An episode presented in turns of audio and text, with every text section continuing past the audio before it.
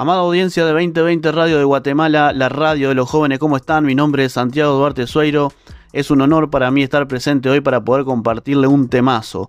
Hoy vamos a conocer qué fue lo que Dios hizo antes de que tú nacieras para que tu propósito sea llevado a cabo. Hoy traigo una historia, un mensaje de parte de Dios para que nos enamoremos hoy más de Dios por su bondad, por su misericordia, por todo lo que ha hecho por nosotros, aun cuando nosotros no somos conscientes de todo lo que es capaz de hacer, aun cuando nosotros no somos conscientes de todo aquello de lo que Él hace para que nosotros podamos llevar adelante nuestra vida y podamos llevar adelante nuestro propósito de vida. Todos buscamos en la vida nuestra razón de ser. Creemos que tenemos la capacidad de tomar la decisión de vivir en propósito. Y en parte sí y en parte no.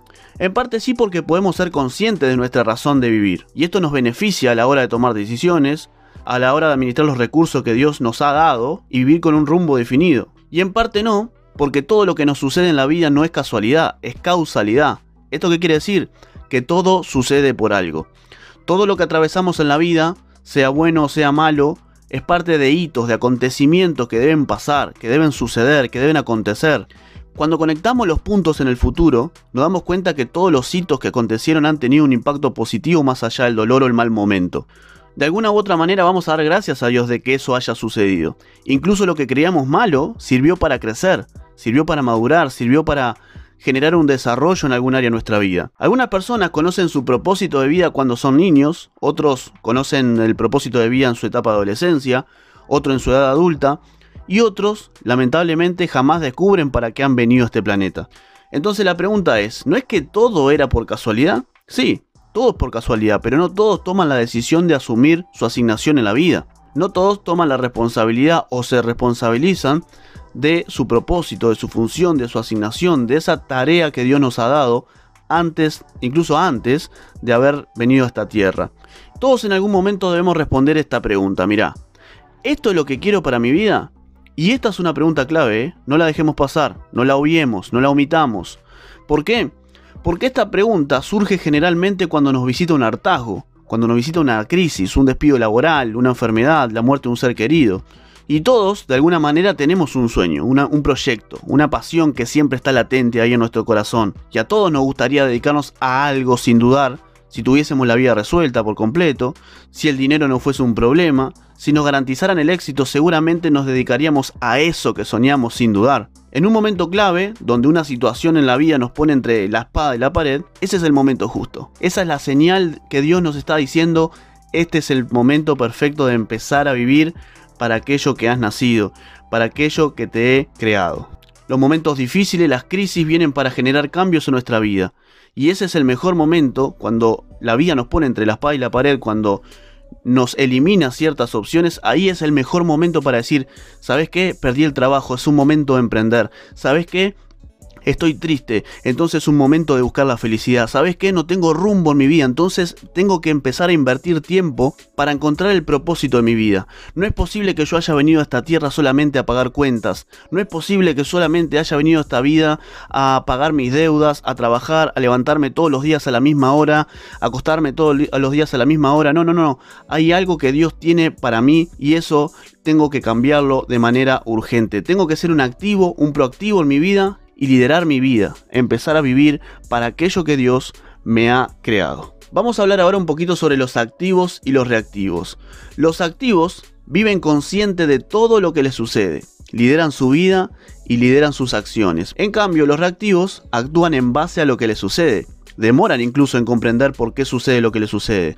Dependen de factores externos para reaccionar, si es que reaccionan obviamente, son liderados por otra persona o por circunstancias ajenas. Cuando vivimos de forma reactiva las cosas nos pasan y no, sabemos por qué. Cuando vivimos de forma activa las cosas suceden y entendemos que los que amamos a Dios, todas las cosas nos ayudan para bien.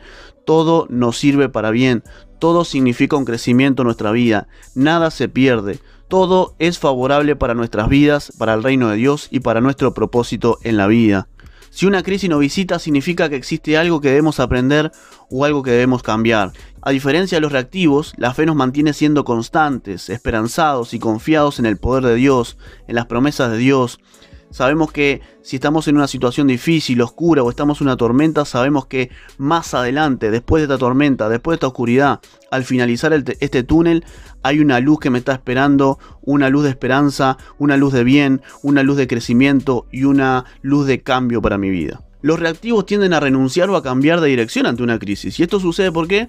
Porque no son conscientes de que lo que les sucede es parte de un propósito. No lo comprenden hoy, pero lo van a comprender mañana. Y es por esta razón que decimos que los reactivos viven inconscientemente y los activos viven conscientemente. Se dice que las personas tienen dos fechas de nacimiento, una cuando nacen naturalmente y la otra cuando descubren para qué han nacido. En el momento que una persona descubre su razón de vida, su propósito de vida, todo lo que ha realizado o todo lo que ha logrado materialmente va a empezar a carecer de valor significativo en comparación obviamente al valor espiritual que ahora experimenta. En sí no hay punto de, comparación pero cuando comparamos todo lo que logramos en el mundo, todo lo que logramos antes de eh, conocer nuestro propósito de vida, cuando empezamos a sentir que somos útiles, que somos que estamos siendo dirigidos por el propósito de Dios, que estamos viviendo para aquello que hemos nacido, para aquello para aquello a lo que hemos venido a esta tierra, entonces nuestra vida espiritual empieza a elevarse, empieza a aumentar, hay cosas que ya no nos tientan, hay cosas que ya no nos sirven, hay cosas que hay, hay discusiones por las cuales ya no peleamos, hay personas con las que ya no, nos relacionamos, hay personas con las que ya eh, no hacemos negocios, hay cosas que ya dejamos de hacer porque ahora lo que estoy haciendo hay un valor significativo muy importante que es el valor espiritual que ahora experimento, porque ahora ya no estoy viviendo una vida sin rumbo, ahora estoy viviendo una vida con propósito. Cuando descubrimos nuestro propósito divino, cuando descubrimos nuestro propósito de vida y nos conectamos con él, todas las fichas comienzan a caer. Lo que no comprendíamos antes, ahora lo comenzamos a entender mejor. Todo lo que nos ha pasado empieza a cobrar sentido cuando entendemos que cada acontecimiento de nuestra vida que hemos atravesado formó parte de un propósito. Y ese propósito es el que hoy estamos disfrutando. Todos los logros que recibimos, todos los logros que alcanzamos, tapan de alguna manera todos esos momentos malos de sufrimiento, de sacrificio que hemos tenido para alcanzar dichos logros. En ese momento nos damos cuenta que Dios estaba pensando en nosotros antes de que nosotros pensáramos en Él. Muchos atraviesan dolores fuertes, pérdidas o circunstancias muy duras que llevan a gestar un enojo hacia Dios. Viven con el corazón lleno de rencor porque Dios no los ayudó, no estuvo, no estuvo en el momento que más lo necesitaba. Y esa bronca, discúlpenme lo que voy a decir ahora, esa bronca es fruto de la ignorancia que poseen algunas personas. ¿Por qué? porque no comprenden que esos momentos oscuros son parte de la vida. Dios nunca nos dijo a nosotros que no íbamos a atravesar por tormentas. Dios nunca nos dijo a nosotros que íbamos a pasar por momentos oscuros. Dios nunca nos dijo que no íbamos a tener dolores. Dios dijo que iba a estar con nosotros en la tormenta. Dios dijo que iba a estar en el medio de la barca cuando nosotros estemos atravesando una tormenta. Dios nunca nos mintió. Dios nunca nos dijo que no íbamos a tener tormentas. El que te dijo que ibas a empezar a ser cristiano y que tus problemas iban a terminar, te mintió. Lo que Dios prometió siempre es estar con nosotros en todas circunstancias de la vida, en todo momento duro, en todo momento oscuro. Y lamentablemente algunos no entienden que Dios no es el encargado de enviar violadores, ladrones o estafadores a la vida de nadie. Simplemente son acciones de aquellos que tienen valores alejados y negativos, por supuesto, del reino de Dios. La maldad en el corazón de la gente existe, ellos pueden hacernos daños de alguna u otra manera, pero somos nosotros los que decidimos cómo responder ante ese daño. Nuestra actitud es lo que define nuestro crecimiento o nuestro estancamiento. Poco tiempo después de emprender mi agencia de correos, dos asaltantes me pusieron un arma en la cabeza y se me llevaron la motocicleta, los documentos y pertenencias personales de mucho valor. En ese momento yo podía elegir lamentarme, reclamarle a Dios, abandonar todo o enojarme con Dios porque supuestamente no me ayudó en ese momento. O bien, puedo empezar de nuevo, darle gracias a Dios porque no me arrebataron la vida y orar. Orar por aquellos que generaron un daño económico y emocional en mi vida. Y si yo fuese un reactivo y viviese inconscientemente, hubiese caído emocionalmente. Tal vez habría abandonado la idea de emprender nuevamente, o me hubiese dedicado a otra cosa por miedo a que eso me vuelva a suceder. Sin embargo, entendí que todo lo que sucede es causalidad, que es parte de un propósito divino, que todo me ayuda para bien. ¿Por qué? Porque día después recibí una propuesta para trabajar de lo que me gusta, liderando equipos y sirviendo a las personas desde mi don y desde mi talento. Vivir conscientemente es eso, es entender que todo lo que te acontece, por más duro que sea, es parte de la construcción de algo grande y de algo glorioso. Cada hito en tu vida, bueno o malo, es un árbol que forma parte de un bosque llamado propósito divino. Y las crisis y los momentos adversos de la vida vienen para confirmar nuestras convicciones o vienen para echarlas por tierra, vienen para sacar lo mejor que somos o vienen para sacar las miserias más profundas que tenemos. Estas crisis y momentos adversos de los que hablo son los hitos que marcan tu vida. A veces vas a ser tú el protagonista, Dios te hará parte, permitiendo que experimentes lo que Él hace por ti, haciendo que lo notes claramente. Y en otras oportunidades Dios va a mover piezas que van a marcar tu vida para siempre. Incluso me atrevo a decir con toda seguridad que muchos de esos movimientos que Dios realiza en favor del propósito que Él tiene para tu vida ni siquiera te vas a enterar, ni siquiera vas a saber lo que hizo. Hay cosas que vos ni te vas a enterar. Ojalá que el día de mañana cuando yo llegue al cielo el Señor me muestre todas las cosas que Él hizo para que los proyectos míos fueran concretados, para que ciertos propósitos en mi vida fueran alcanzados, fueran concretados. Y Dios va a estar conectando personas entre ellas, va a pelear batallas espirituales por ti, incluso va a tocar corazones para que tomen decisiones en favor tuyo. La Biblia tiene muchos ejemplos que confirman lo que acabo de enseñarte. La vida de Moisés es uno de ellos, y para que el propósito divino de Moisés sea llevado a cabo, Dios tuvo que marcar su vida con hitos antes de que él naciera. Lo mismo sucedió con tu vida y lo mismo sucedió con mi vida. Antes de ti, antes de mí, Dios pensó y trabajó por ti y por mí. Dios es digno de toda la gloria y toda la honra por eso. ¿Qué te parece si escuchamos una alabanza para glorificar a Dios por todas las cosas que ha hecho por nosotros? No te despegues de 2020 Radio, la radio de los jóvenes. Mi nombre es Santiago Duarte Sueiro y te espero después de esta canción. Seguimos en 2020 Radio, seguimos en la radio de los jóvenes hablando sobre el propósito de vida. Seguimos hablando sobre lo que Dios hizo antes de que nosotros naciéramos para que nuestros propósitos fueran para que los propósitos de Dios en nuestra vida sean llevados. Antes del corte te adelanté que te iba a contar los hitos, los acontecimientos en la vida de Moisés antes de que él naciera. Moisés nació en una comunidad hebrea bajo un régimen de esclavitud, en dominio de los egipcios, y el faraón de Egipto observó en un momento que los hebreos estaban multiplicando más y más. Este hecho le generó miedo y creyó que ante una posible guerra los israelitas serían adversarios y en consecuencia les iba a causar la derrota. Para detener el crecimiento en masa de los israelitas, el faraón tomó la decisión de esclavizarlos. Y la Biblia menciona que cada vez que los capataces egipcios oprimían a los hebreos, los hebreos más se multiplicaban. Y con el objetivo de disminuir la tasa de natalidad, se les ordenó a las parteras Cifra y Fua que asesinaran a los varones que nacieran y dejaran con vida solamente a las niñas. Las parteras, temerosas de Dios, no cumplieron la orden con una excusa médica y como alternativa, el faraón ordenó lanzar los varones al río y dejar en Egipto solamente a las niñas hebreas. Lo que Cifra, Fua y el faraón no sabían es que estaban en ese sitio siendo parte de un propósito divino. Dentro de los niños que lanzan al río se encontraba Moisés, el libertador que dentro de 80 años sería el encargado de enfrentar a las autoridades egipcias. ¿Con qué fin? Con el fin de liberar al pueblo que mantenían en cautividad. La pregunta es, ¿qué hubiese sucedido sin la presencia de las parteras temerosas de Dios? ¿En su lugar hubiesen estado otras parteras igual de fuertes en sus convicciones? No podemos suponerlo, pero sí podemos imaginarlo. Dos parteras que actúen por miedo y acepten las órdenes del faraón hubiese acabado en masa con la vida de pequeños varones hebreos. Y para el cumplimiento del propósito divino en la vida de Moisés, era necesario que Cifra y que Fuba sean las parteras que se encargaran del nacimiento del libertador y de todos los demás varones. ¿Qué quiero decirte con esto? Que hay funciones que estás cumpliendo justo ahora que pueden tener una consecuencia de bendición en el futuro. No sé si lo has pensado.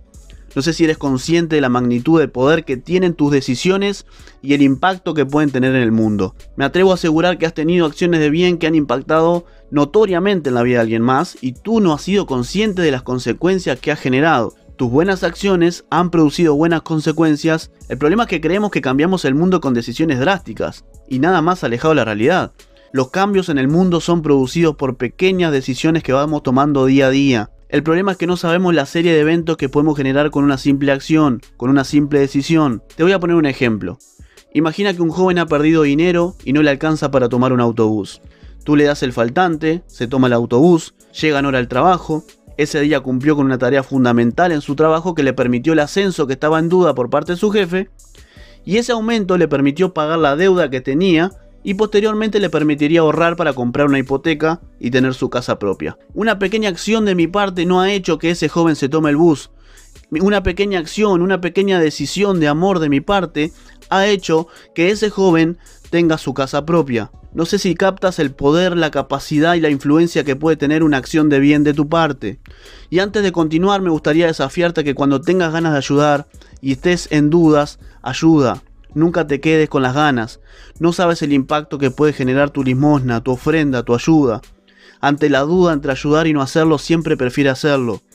Una pequeña acción hará que el mundo sea mejor, que las acciones sean contagiosas y que las vidas sean cambiadas, aunque creas que es sola una, solamente una monedita. Si tienes hijos, enséñale a que tus hijos sean parte de esa cultura, que tengan esa costumbre de ayudar. Diles que pueden ser superhéroes, motívalos a ayudar sin mirar los rostros, que sepan que no están dando un plato de comida, tal vez están ayudando a alguien a cumplir sus sueños, nunca lo sabrá, pero ¿qué más da? Es mejor que suceda.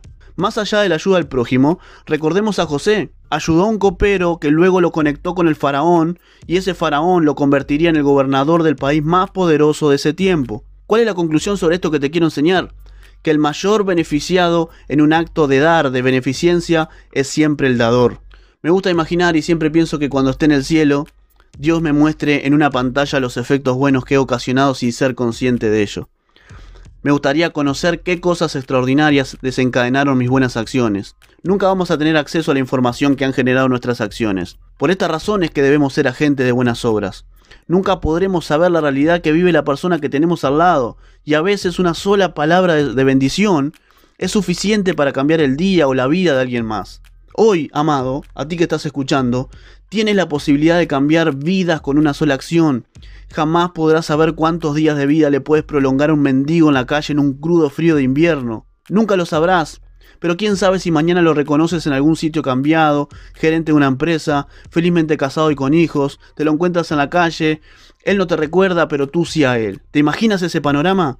Ese es el poder que tienes en tus manos. Esas son las pequeñas obras que puedes realizar offline puede ser capaz de intervenir positivamente en el propósito de alguien más, así como lo hicieron Cifra y Fuga, quienes permitieron el nacimiento de Moisés, lo que provocó la liberación del pueblo de Israel 80 años más tarde. Una decisión tuya, una decisión buena tuya puede cambiar el mundo. El problema es que no creemos en el poder que tienen nuestras decisiones. El problema es que no creemos el poder que tienen nuestras buenas acciones. El problema es que no nos creemos útiles. El problema es que no consideramos que una acción buena le puede cambiar la vida a una persona. Puede cambiarle la vida a una persona. No dudemos entre dar y no dar. Entre dar y no dar, elige dar, porque puedes hacer lo que Cifra y Fuga hicieron. Cifra y Fuga no fueron rebeldes. Simplemente lo que hicieron es tomar una decisión que permitió 80 años más tarde la liberación de un pueblo. Y eso es porque Dios así lo dijo, Dios así lo quiso y Dios permitió que sean ellas las que estén ahí y no que sean otras. ¿Por qué? Porque Dios tenía un propósito con Moisés y con el pueblo de Israel. ¿Qué te parece si escuchamos esta adoración y adoramos juntos a Dios y volvemos después de ella para hablar más sobre el propósito de Dios para nuestras vidas? Seguimos en 2020 Radio, la radio de los jóvenes. Amado Dios ha pensado en ti, Dios ha pensado en ti, no eres un error, no eres un accidente, no eres nada de lo que este mundo te dice. Eres una obra maestra de Dios. Eres una creación invaluable. Dios estuvo en cada detalle previo a tu concepción. En tu trabajo de parto estuvo allí, lo estuvo en tu infancia, lo estuvo en tu adolescencia y lo está ahora mientras escuchas este programa. Antes de que tú eligieras a Dios, Él pensó en ti. Él movió piezas para que tú estés hoy donde estás. Peleó batallas de las que no estás enterado para cuidarte y para protegerte. Bendecimos a todas esas personas que son parte de nuestras vidas y que fueron parte de nuestras vidas, aquellas que nos enseñan y aquellos detractores que nos ayudan a sacar lo mejor de nosotros. Recuerda lo que Dios dice de nosotros en el libro de Jeremías. Antes que te formase en el vientre te conocí, y antes que nacieses te santifiqué, te di profeta a las naciones. Si estás vivo, si respiras, significa que Dios no ha terminado contigo. Dios ha pensado en ti cuando tú ni siquiera lo conocías. Ese es el valor agregado que hace del amor de Dios un sentimiento genuino y digno de ser correspondido. Dios sigue pensando en ti hoy. Así que ordena tu vida, pon el GPS en modo propósito y deja que el Señor te sorprenda y que te use para cambiar el mundo. ¿Qué tal si después de este programa dedicas unos minutos para orar y para darle gracias a Dios por lo que ha hecho por ti, para adorarlo, para darle gloria, para darle honra y alabanza? Darle gracias por haber pensado en ti y darle gracias por esa gracia inmerecida que te ha dado. Amigo, amiga, gracias por haber estado del otro lado. Mi nombre es Santiago Duarte Sueiro. Es un honor para mí poder compartir este mensaje para ti. Te estoy hablando desde Montevideo, Uruguay. Te estoy compartiendo lo que Dios me ha hablado a mí primeramente. Y con mucho gusto y con mucho placer, y es un honor y un privilegio para mí poder compartir a través de 2020 Radio, la radio de los jóvenes, un mensaje de parte de Dios directamente a tu corazón. Puedes encontrarme en Instagram como Santiago Sueiro Uy, puedes encontrarme en YouTube como Santiago Sueiro Reflexiones Cristianas, o también me puedes encontrar en mi cuenta de TikTok como arroba Santiago Sueiro Uy. Gracias por estar del otro lado, nos vemos en el próximo programa, que Dios te continúe bendiciendo.